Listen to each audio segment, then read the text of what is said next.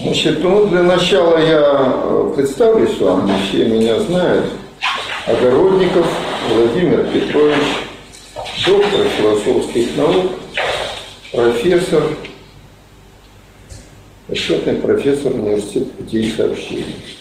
Из моих так сказать, заслуг перед Отечеством. За 50 лет моей работы в вузах, только 50 лет исполнилось, 51 год, все еще продолжаю работать.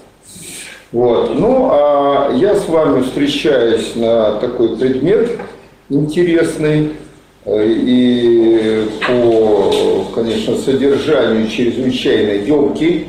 Вряд ли я успею даже справиться с обозначением некоторых вех, да, исторических и логических. Э, это проблема э, источников марксизма и составных частей марксизма.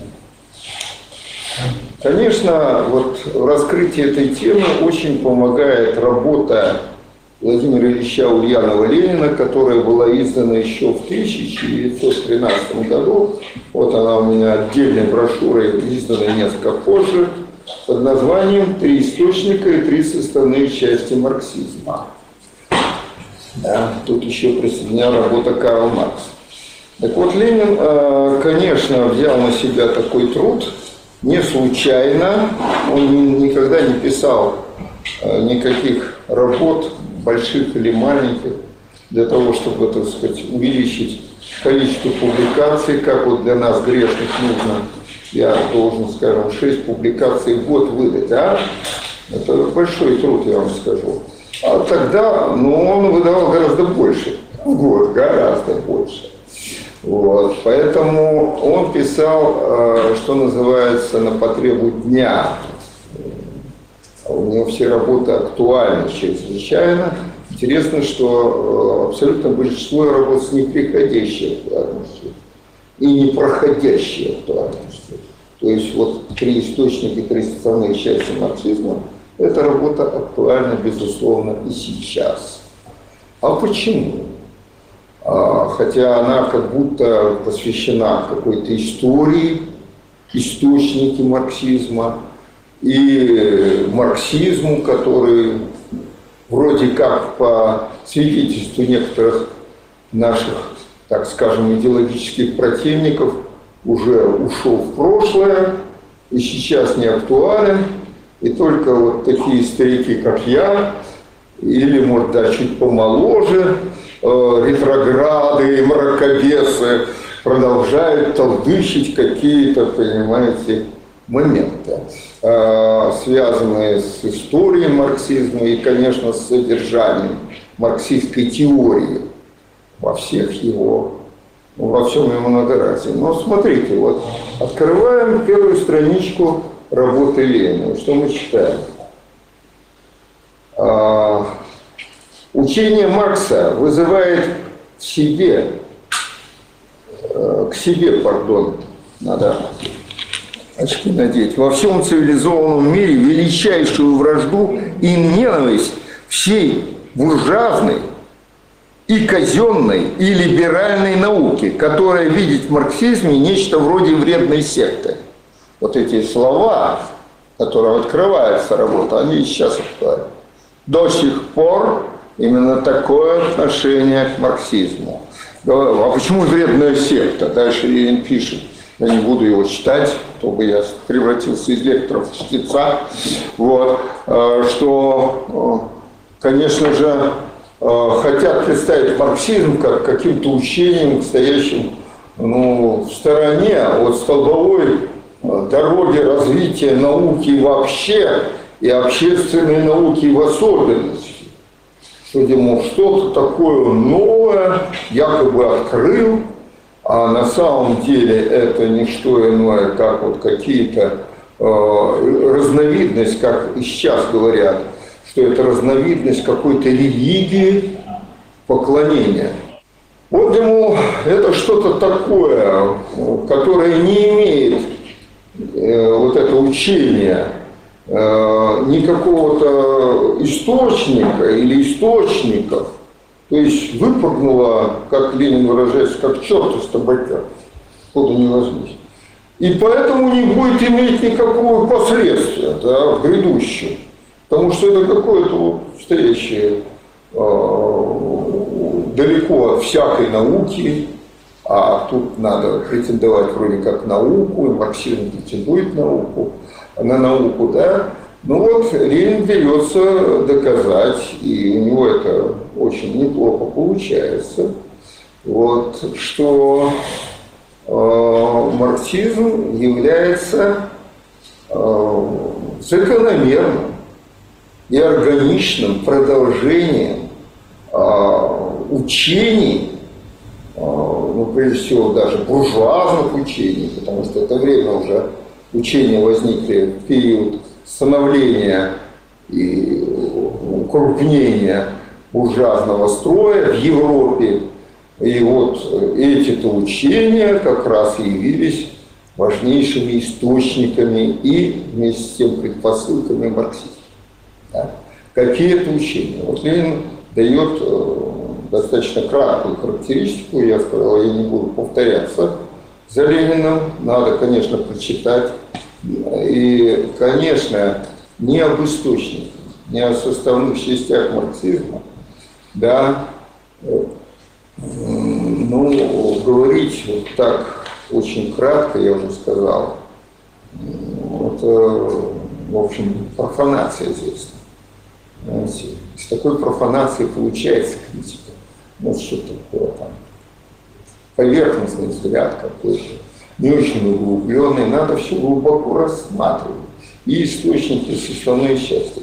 И поэтому я вот, э, кроме э, этой книги Ленина, этой брошюры Ленина, я принес еще такую эпохальную книгу, вот заметьте, какая она желтая. Дело в том, что я начинал увлечение свое, если хотите, марксизму, вот, э, чтение этой книги Фридриха Энгельса «Антидюринг». Посвящена она критике Евгения Дюринга, э, современника э, Энгельса, который, в общем, пытался представить себя как популяризатора марксизма. Да. Вот. Как сторонника, сподвижника и популяризатора. Ну вот, кстати, когда Маркс прочитал одну э, такую брошюру Дюринга по марксизму, да, он так очень язвительно и остроумно заметил, если это марксизм, то я не Маркс. Значит, потому что такая популяризация, понимаете, вот. Ну вот Дюринг, э, он этим грешил. Он по существу извратил э, марксизм во всех составных частях его. И даже в источниках немножко постарался. Вот эта книга, можно сказать, Библия марксизма, ну я так в кавычках говорю, а то так подумаю, что марксизм действительно разновидность религии, да, не можно только верить или не верить, все равно не поймешь, да, вот. Как у нас Тютчев писал Россию, да, умом России не понять, аршином общим не измерить, у нее особенная стать, в Россию можно только верить. Это совершенно неправильно с позиции научной, понимаете?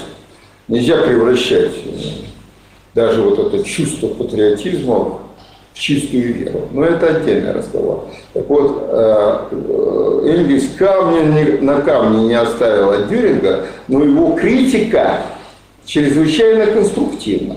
Вот здесь очень четкое и лаконичное изложение всех трех составных частей марксизма в главах этой работы. И показаны даже перспективы учения марксизма вперед. И очень много касается нашего времени. Представьте себе, да. Вот э, Энгельс. Энгельс, конечно, был не только популяризатором марксизма, он, конечно, был и творцом, сподвижником, единомышленником и соратником Маркса. И в философии, я вот скажу, поскольку я достаточно хорошо проработал ну, и Маркса, и Энгельса, у меня дома вот это собрание сочинений, второе издание, правда, не полное, Вот это, ну основные это работы там все есть.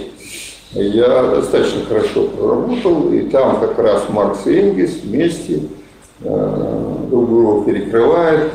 Э, вот, в некоторых томах там только Маркс представлен, ну, капитал, да, а в некоторых томах только Энгельс представлен. Вот как раз антидюринг и диалектика природы Энгельса в 20 томе. Вот. Ну и вот я вам скажу, что э, с точки зрения философии марксизма, как составная часть, забегая несколько вперед марксизма, философии марксизма, Энгельс сделал больше Маркса, больше Маркса. Он э, переосмыслил, вот он э, пишет тут в антидюринге, что э, Гегель, он его портрет юный, висит тут, да, а тут у меня лежит работа Гегеля «Наука логики», главная его работа.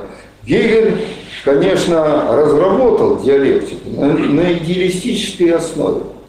Она у него стояла на голове, образно говоря. Да?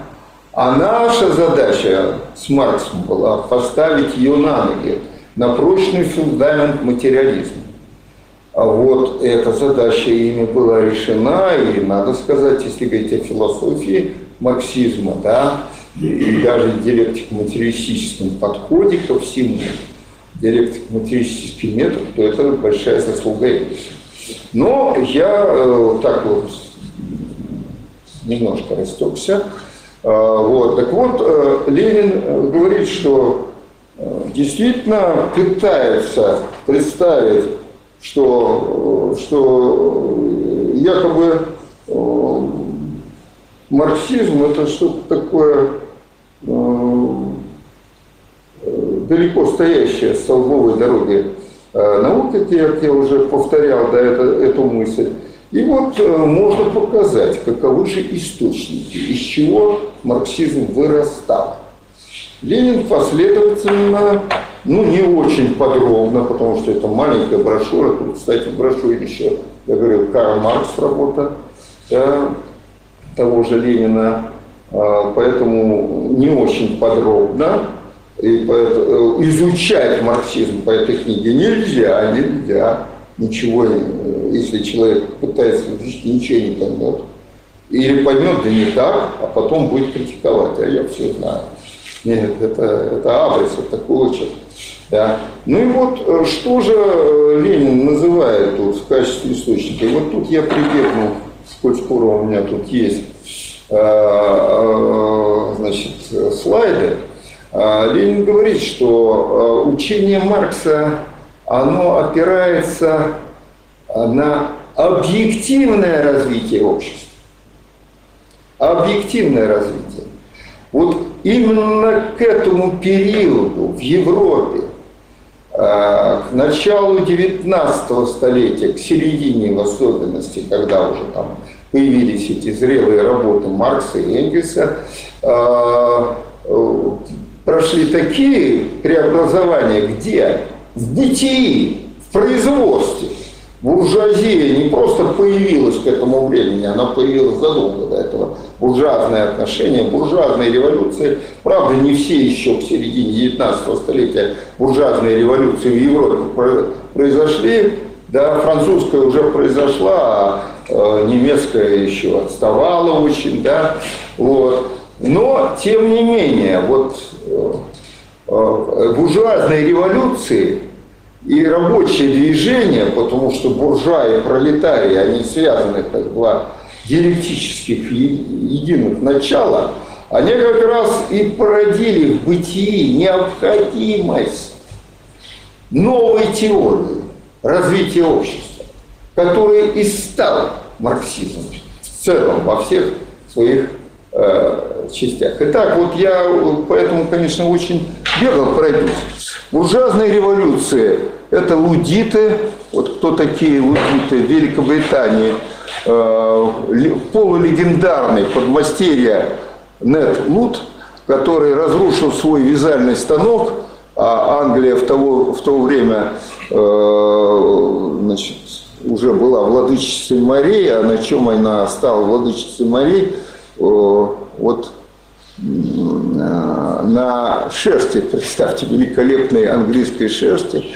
Великолепно продавалась по Европе и вот приносила э, капитал, который был вложен в строительство, конечно, фабрик, заводов новых, в том числе, конечно, в э, промышленность и так далее. Так вот, Лут э, видел источник эксплуатации повышенной и такой тяжелой жизни, очень короткой, надо сказать, жизни пролетария, не только, конечно, в Англии, а везде, повсеместно. Жизнь, средняя продолжительность жизни пролетария была ниже, чем средняя продолжительность жизни феодального крестьянина. Все говорит о том, что вот, э, так сказать, эксплуатация э, труда э, была выше буржуазии. Хотя буржуазные революции, ведь они под демократическими флагами выходили. Вспомните французскую буржуазную революцию. Свобода, равенство и братство. Потом оказалось, что это свобода, равенство и братство так же, как у нас сейчас. Это все для определенного класса. Там у них братство, да, олигархов мощное и нерушимое, да, и у них свобода, они могут себе позволить такое, что если я позволю, так меня на всю оставшуюся жизнь э, упрячут за, решетку. Хотя, может, я гораздо меньше позволю себе. Да? Вот. Так вот, э, вот э, Лут, он видел, что все дело в машине, потому что машина, она задает темп. Они это хорошо понимали неграмотные или полуграмотные рабочие хорошо понимали, что именно э, вот машина здесь, в буржуазном, в капиталистическом производстве, в машинном производстве, э, которое уже э, выросло в промышленной революции к середине 19 столетия в Европе, да, в ряде ведущих развитых буржуазных государств.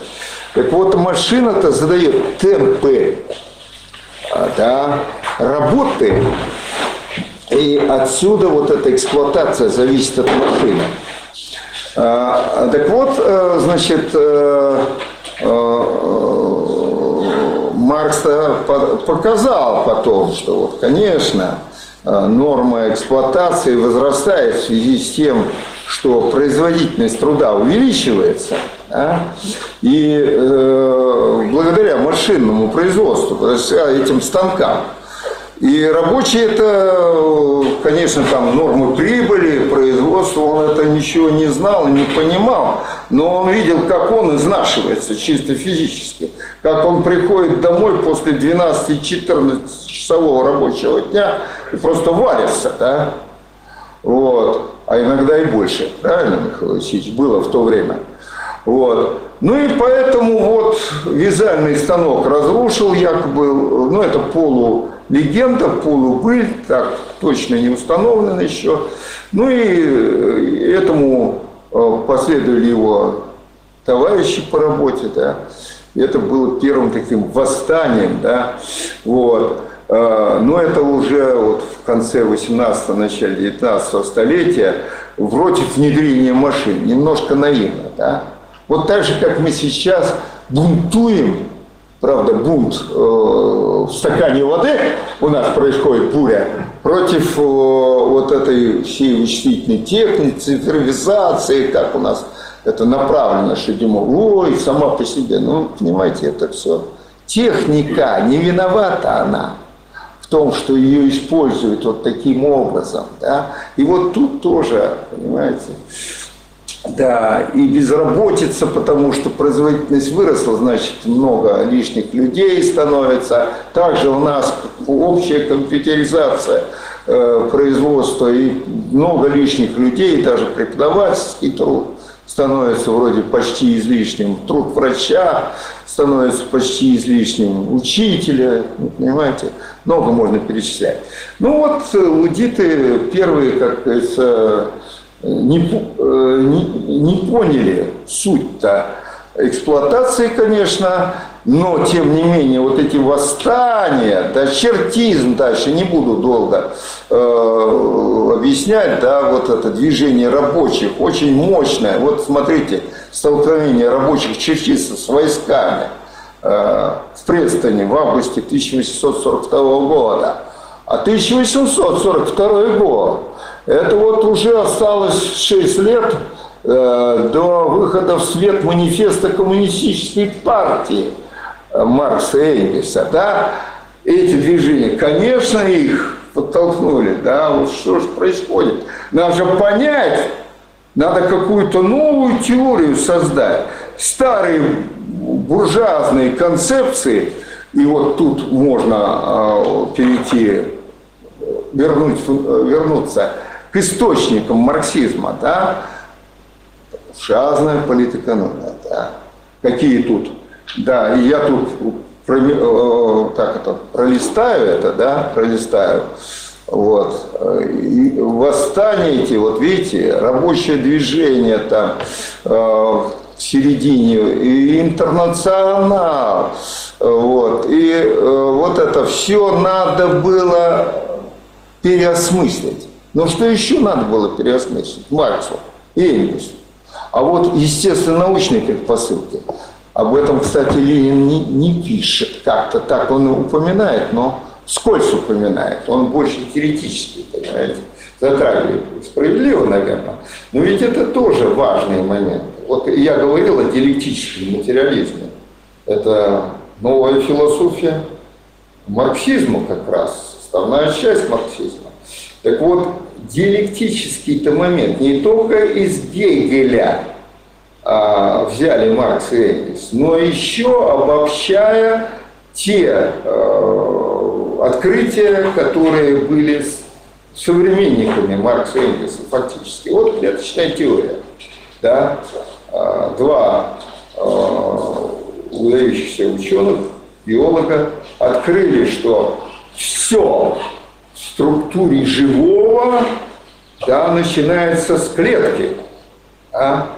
А какое это отношение к философии Марксизма? Единство живого. Единство живого. Это диалектический момент. Дальше учение о превращении энергии. Только не, не только живое, едино, но энергетически весь мир связан. Это превращение энергии. Тоже диалектическая идея. И, наконец, теория эволюции Дарвина. Это уже совпало по времени с написанием ну, первого тома «Капитала», да, и уже второй был к этому времени. Да. Вот. Это э, вот естествознание, три удара э, начала и середины 19 столетия нанесло по прежней философии антидиалектической, метафизической по терминологии Гегеля. Вот антидиалектической э, философии. Значит, это тоже, конечно, предпосылка. А вот гуманитарные концепции, о которых пишет отдельно Владимир Ильич. Да, теоретические концепции. Это классическая буржуазная политическая экономия. Уильям Петти, Адам Смит, Давид Рикардо, э, Рикардо, пардон, я его на французский момент как-то, уже какой францей, вот сказывается. Так вот, э, Адама Смита, э, вы знаете, даже известный герой читал, бронил Гомера Феокрита, зато читал Адама Смита и был глубокий эконом. Так вот... А, читал? А? а ну, это... Нет. Акулей это как раз «Золотой осел» он читал. Это Пушкин. Да кто не знает. Ну вот, но э, давайте об Адаме Смите, да, и центральная фигура почти что. Э, чем они вообще так уж отметились? Почему их концепция стала действительным теоретическим источником марксизма и политэкономии марксизма, фундамент? Ну, скажем, трудовая теория стоимости одно из основных учений э, Петти и потом Адама Смита. Ну, Рикардо тоже, конечно, внес определенную э, здесь э, свою, так сказать, лепту в это учение.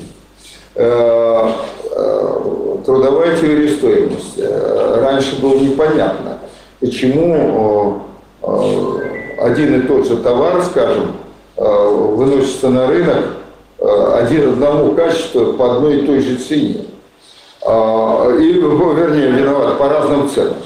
А потом постепенно рынок все как-то так стабилизирует. А почему? Потому что никто не будет слишком дорогой покупать. А если кто-то выкинет слишком дешево, так его задают. Или убьют, как в наше время тоже. Вполне э, широко используется такой метод борьбы. Да?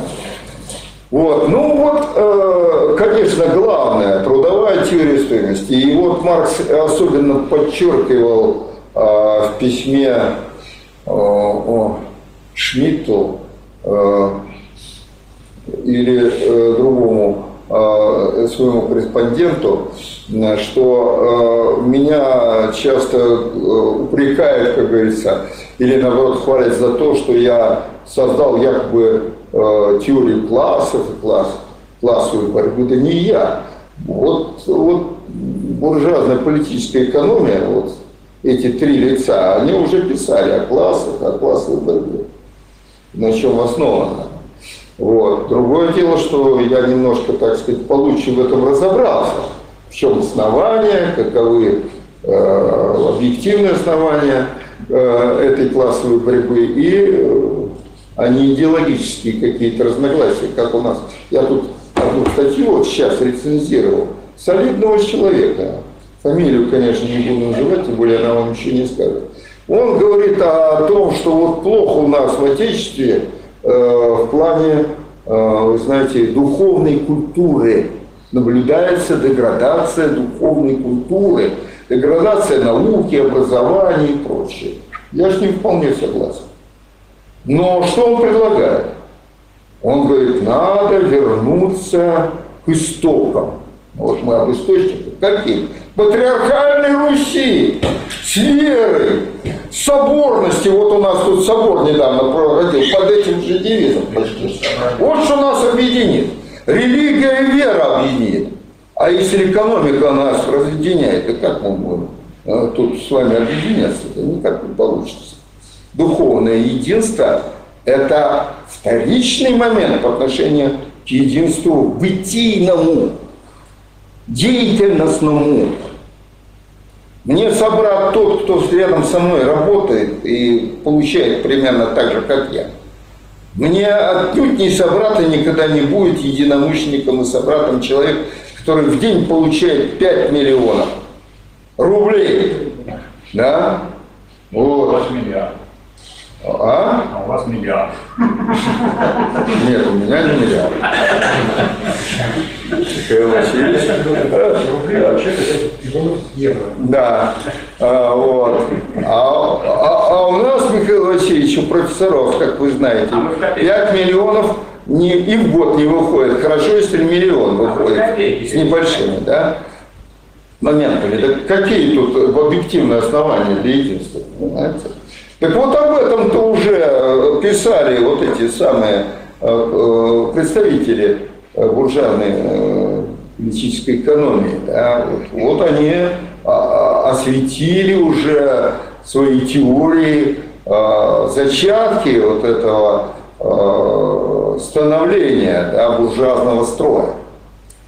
Ну, и вот немецкая классическая философия – Ленин тоже, конечно, пишет об этом, что немецкая классическая философия являлась теоретическим источником марксизма, философии марксизма. Если э, буржуазная политическая экономика э, была предпосылкой, источником э, политэкономии марксизма, то немецкая классическая философия явилась таким теоретической предпосылкой, источником философии марксизма.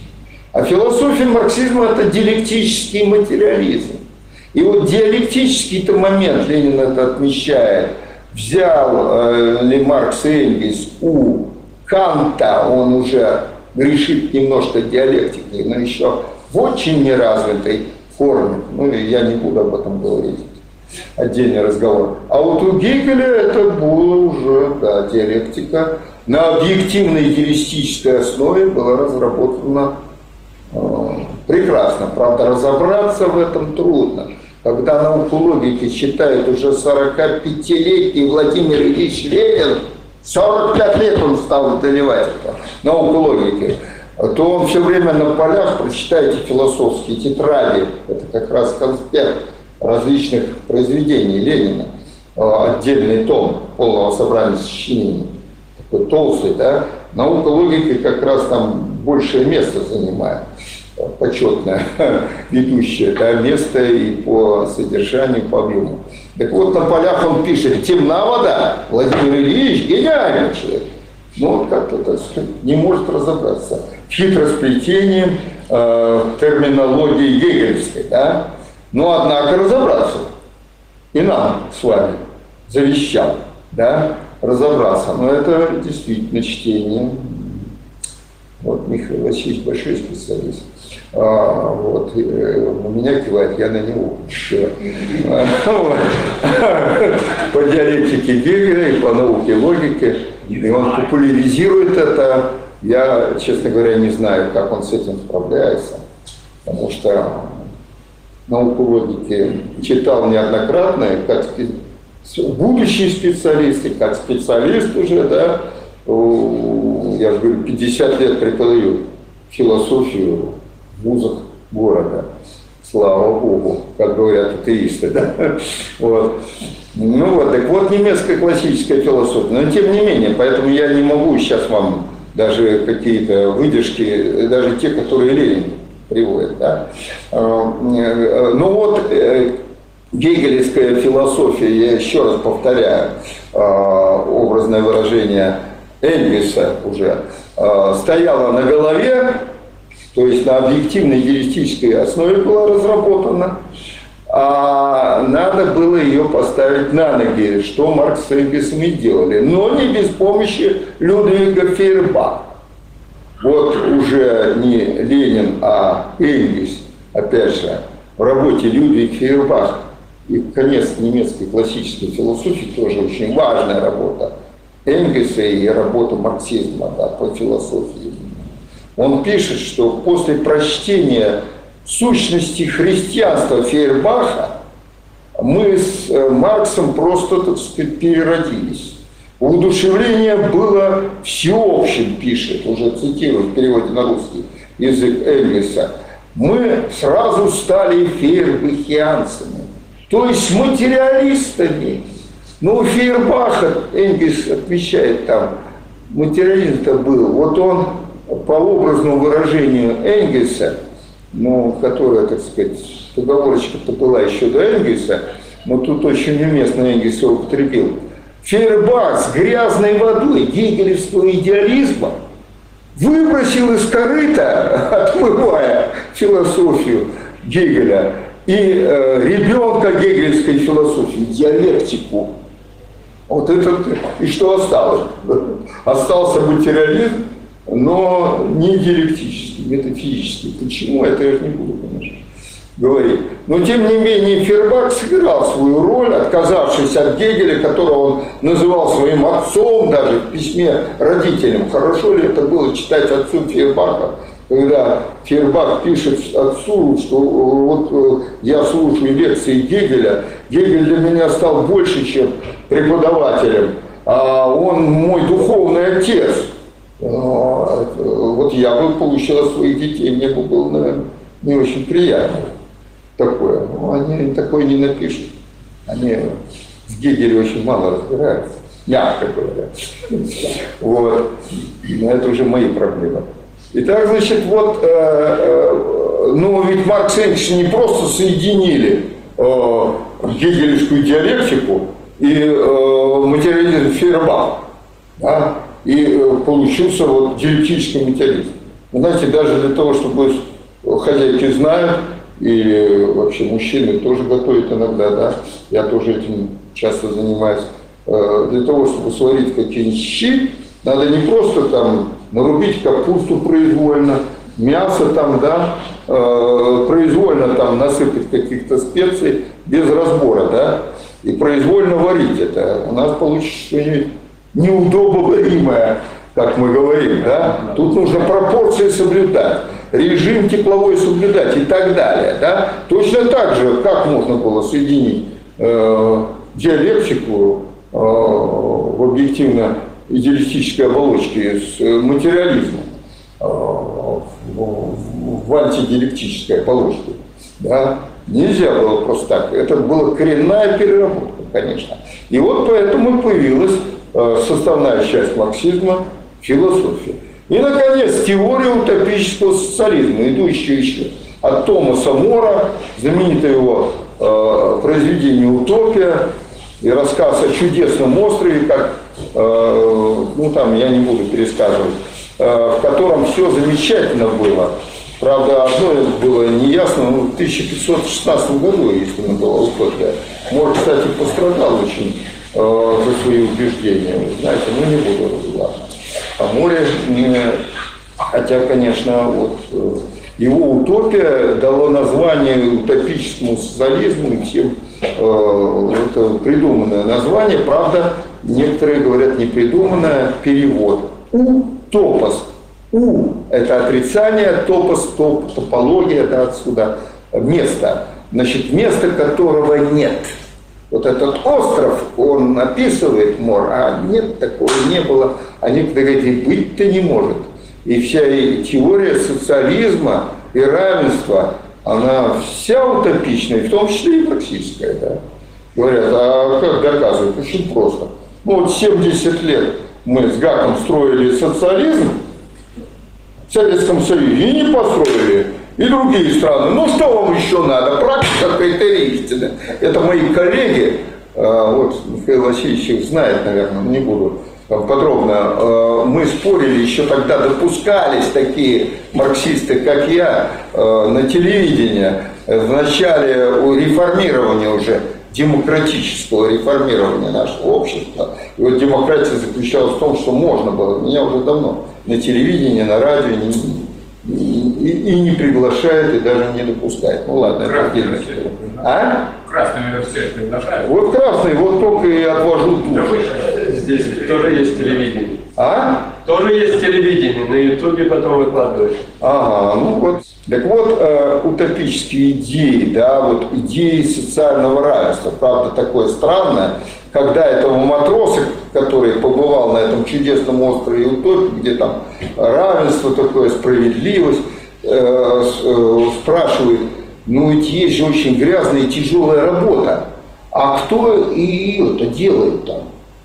Э, что, выбирает? Да нет, он говорит, да рабы делают. Вот и приехали к социализму, да. Так вот, дальше вот Томазо Кампанелло, «Город солнца» уже название, да, «Город солнца». И опять не решается вопрос о тяжелых работах.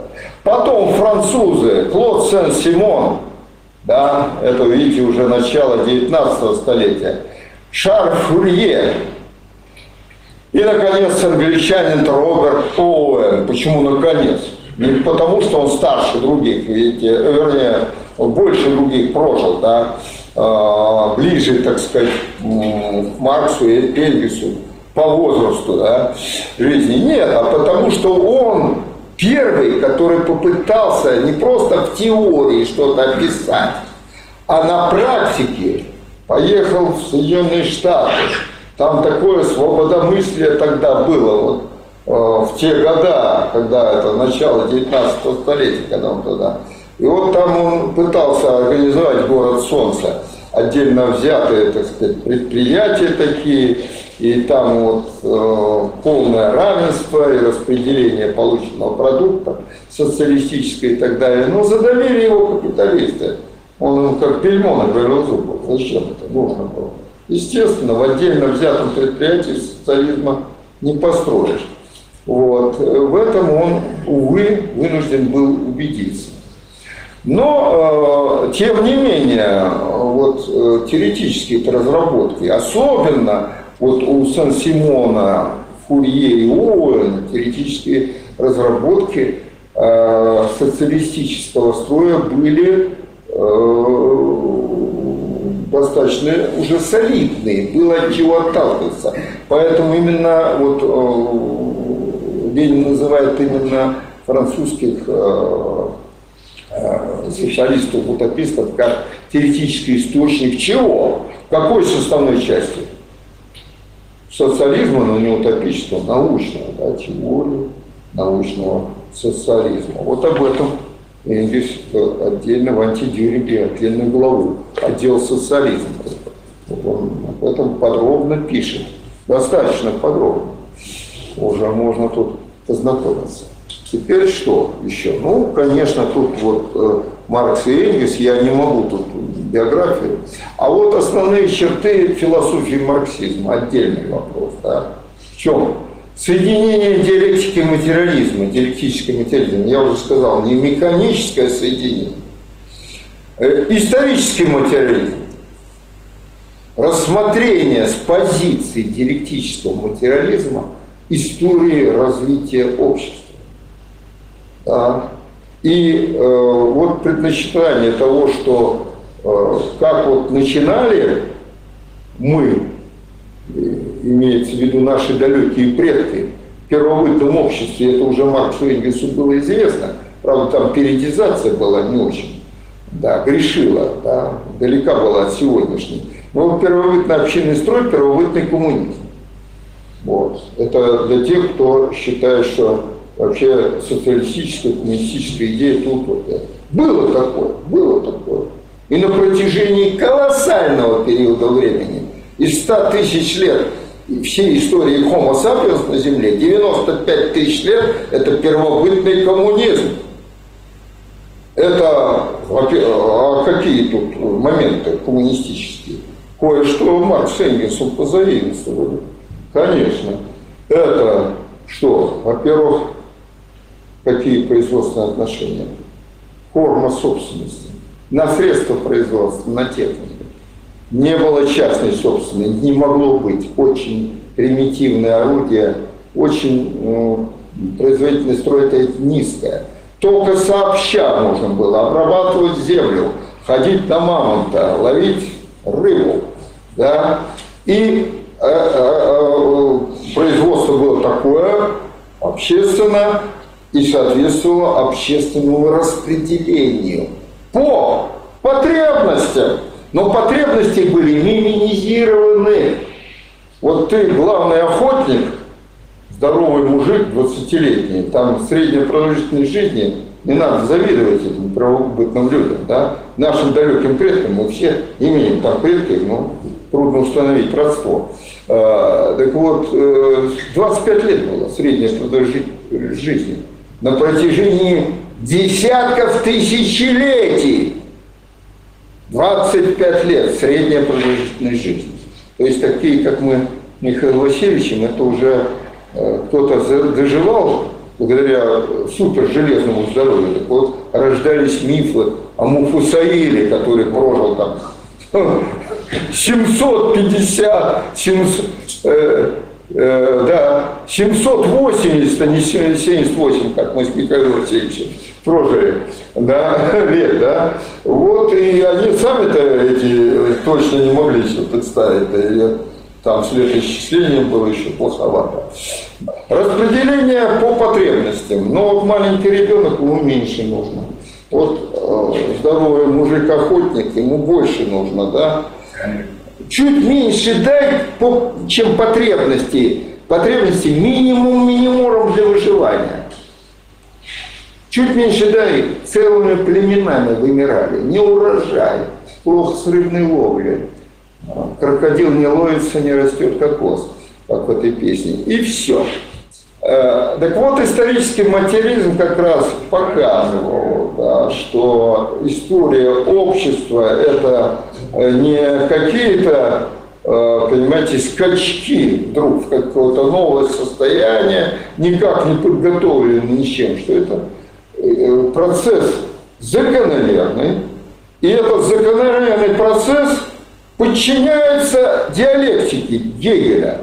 И вот э, есть такое полуанекдотичное, э, но основанное на фактах случай, когда молодой Маркс приходит к Энгельсу и говорит, Фред, они там друг друга называли, Фридрих Энгельс, Фред был, а Маркс был Мавром, вот у него. Фред, ты знаешь, я тут думал, э, вот о законе отрицания отрицания, тут я немножко вынужден, там, может быть, не всем известно, что по закону отрицания отрицания в развитии идет повторение предшествующих этапов через двойное отрицание на новом высшем уровне. И вот э, это я так вот очень схематично дал этот закон, извините, больше надо целую лекцию читать. Э, итак, значит, э, он говорит, Фред, вот я понимаю, что тут задумался над гегельским законом этом, отрицание, отрицание. Ведь не только, как у Энгельса, пардон, у Гегеля, овес, он приводит Гегеля, Э, зерном овса посадили зерно в землю, вырос росток, росток – это стебель отрицания зерна, но сохранение того, что было в зерне, потому что посадили овес, не вырастет сосна, да, вообще, э, вот, сохранение. А потом э, колос, заколос, колос, извините за литерацию, заколосился, и, значит, зерна опять появились. Опять зерно, да, зерно отрицает колос – но по отношению к первому зерну это двойное отрицание. И возвращение, якобы возвращение. Но это уже другое зерно, его больше стало, да, и так далее. И вот он говорит, не только, э, он Энгельс что говорит, Фред, да не только овес растет по Гегелю, общество-то тоже развивается по Гегелю. И очевидно, вот если было общественная собственность на средства производства, коммунистическое распределение – так долго, они не знали, что так долго. О, тогда. Мы сейчас знаем очень долго, я говорю, да, я э, писал, современная антропология, 100 тысяч лет развития общества, из них только 5 тысяч лет. Для наиболее продвинутых обществ, это классовое общество, да, где вот э, эксплуатация человека человеком, а до этого вот первобытный коммунизм. Э, так вот, общество тоже развивается по Гегелю. Значит, по закону отрицания отрицания вот эти периоды э, становления частной собственности, Маркс тогда не определил понятие формации, да, вот, периоды становления частной собственности, они сменятся, в конце концов, как бы возвращением на, на новую высшую стадию коммунистического общества. Вот.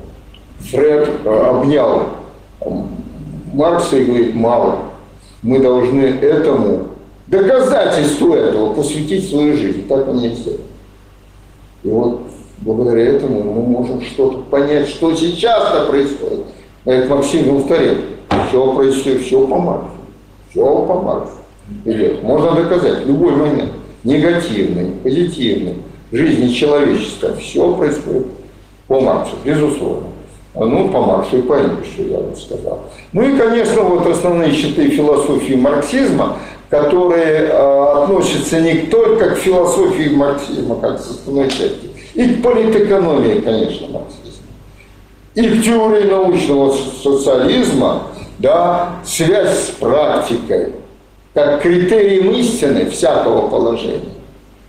На практике. Вот меня-то тогда, вот, когда я на телевидении был там в начале реформаторских лет, мне сказали, ну практика доказала, что социализм вот невозможно построить. Что вам еще? Надо еще эксперименты. Один, э, кстати, бывший марксист, вот, якобы, да, и коммунист, не буду называть его фамилию, его уже, увы, нет.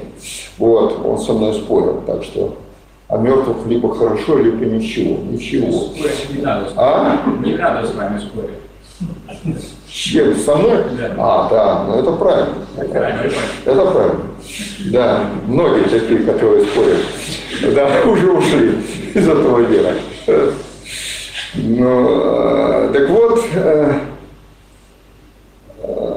э, э, значит, говоришь, практика доказала. Я говорю, практика Знаете, практика очень отстает от теории. Практика должна созреть. Понимаете? Скажем, э, вот э, теория относительности была гипотезой до тех пор, пока не были созданы циклотроны и синхрофазотроны, которые на практике показали все эти странности, которые осмеивали ведущие ученые мира, осмеивали Эйнштейна, что это у вас там такое, такой парадокс близнецов, знаете, когда, ну не буду, а то начну говорить об этих парадоксах теории относительности. Вот. Так вот, э, практика наконец доказала, что это действительно так, что для э, частицы, которая разгоняется с субсветовой скоростью, начинает действовать, здесь все парадокс теории относительности. Собственное э, время у нее растягивается, э, что называется, то есть увеличивается э, по отношению к неподвижному наблюдателю, ну и так далее. Вот, было пока, не буду сюда влезать. И вот практика, значит, должна вызреть, прежде чем быть критерием истины. Понимаете? Также и здесь еще не вызрела практика. Да? И, э, э, в общем, история не является какой-то такой, знаете, перспективой Невского проспекта, как любил один классик говорить. А, полно различных, ну вот Владимир Ильич тоже писал в другой работе, да, детская болезнь левизны в коммунизме, что бывает в движении отступления значительные, как сейчас произошло отступление. Это, конечно, отступление назад, это э, деградация известное общество, что и проявляется и в духовной деградации и прочего. Мы это высмеиваем Запад, что да, да, да, вот до чего они дошли, там, эти однополые браки, и там множество полов – и это искусство, которое уже на искусство не походит. С этого началось, кстати, деформация, с искусством, модернизмом, который до сих пор возвеличивает. Я вот, э, знаете, выступаю на хороших площадках, демонстрирую картины великих и, так сказать, выступаю в роли того самого мальчика э, из э, сказки Андерсона, который крикнул король голый, а все кричали, ах, какой наряд правильно. У нас также в политике, в искусстве, везде. Да? Тот сказал, э, великий, сверху, э, вы что, не поняли, но великий же он, значит, он прав. Надо восторгаться, иначе дураком прошлый. А если не восторгаешься, можно и попасть в места не столь отдаленные. Поэтому большинство восторгается, увы, так. Вот. Ну, я вижу, что э, я вам решетку показал, Михаил Васильевич мне часы показывает, что надо закругляться. Вот, поэтому, ну, значит, я, э, видите, такой абрис сделал тоже, абрис по абрису. Если работа Ленина при источнике, это основная часть марксизма, это абрис истории и э, содержания марксизма, то я сделал абрис по абрису, потому что уж у меня времени было слишком мало для того, чтобы вот тут срабатывает теория относительности. Так что, если есть ко мне вопрос, прошу. Да. Разрешите, два момента хотел отметить. Ну, во-первых, вот Фридриха Энгельса упоминали, вчера, оказывается, было 203 года со дня рождения. Что да. да? А второй момент э, хотел такой спросить. Мы, э, точнее, вы рекомендовали произведение э, Ленина, да, три составные. Три источника. Три источника составные. Ну, для начала, для просто начала. как план Но знакомства. Есть же еще Георгий Валерьевич Плеханов, который, собственно, начинал всю работу. Что-нибудь вы можете порекомендовать? Ну, знаете, видите ли, я ведь э, не взял на себя смелость. А, э, работа Ленина только план для изучения. Знаете, вот такой абрис проблемы и план изучения, а конкретные работы, ну, лучше, конечно, читать э, самого Маркса Энгельса, да, лучше. Хотя вы, э, Григорий Валентиновича Плеханова упомянули, Валентинович, э, Ленин отдавал должное Плеханову как очень опытному марксисту, первому, так сказать, вот, действительно классическому российскому марксисту. Он таким был. И Ленин во многом считал справедливо Плеханова, хоть они и разошлись потом, во мнении, можно ли построить социализм в отдельно взятой стране, скажем, да, по этому вопросу. Вот. Но, тем не менее, своим учителем. Поэтому работы Плеханова – это хорошая популяризация а, марксизма. Но я говорю, все-таки надо пытаться освоить это сейчас возможно. Сами работы Маркса они еще у нас в запрете не находятся. Вот, понимаете? А, и вот Ленин-то, многие его работы, и, кстати, работа Плеханова на это были ориентированы. Вы знаете, Ленин писал, что вот российский пролетариат выстрадал марксизм. Поэтому тянулись марксистские кружки. Вот в 13 году эта работа была э, опубликована. А ведь э, э, Ленин с, э, создал и руководил этими марксистскими кружками, выступал в них еще с конца 19 столетия. Вот. И они колоссальную роль сыграли вот, в идеологическом обеспечении революционного процесса в России, конечно. То есть э, сознание не первично в отношении к бытию. И не может быть э, такой идеи самого гениального человека, которая э, действительно, как у нас часто бывает, опережает свое время. Да? Нет. Не мог Маркс создать теорию пролетарской диктатуры, если бы не было пролетариата, понимаете, как класса, не было бы. Поэтому умные люди до Маркса, которые жили еще при феодализме, они эту концепцию не потому что были глуповаты, да, а не могли создать. То есть самый умный человек понимает суть происходящего грубо говоря, под носом у каждого. Самый умный человек, суть происходящего. А, вот. Отсюда, конечно, вот это изучение марксизма как требовало адаптации, популяризации, особенно для полуграмотного рабочего класса, который приходил туда. Но мы-то с вами уже не совсем полуграмотные, да, пролетарии, поэтому Э, нужно, наверное, уже переходить к изучению, если это нас интересует, волнует как-то, да, и мы хотим разобраться, изучению самих работ. Хотя это сложная работа. Я вам скажу, «Капитал», первый том «Капитал» Маркса я читал э, три раза. У меня есть три конспекта. И каждый раз находил то, чего еще до этого не замечал. Понимаете? Хотя я уже был профи, да. У высших образования, я доктор наук, да. Я читал, когда Марк, я еще не был доктором, но третий раз читал, я был уже кандидатом, да, философских материалов, да.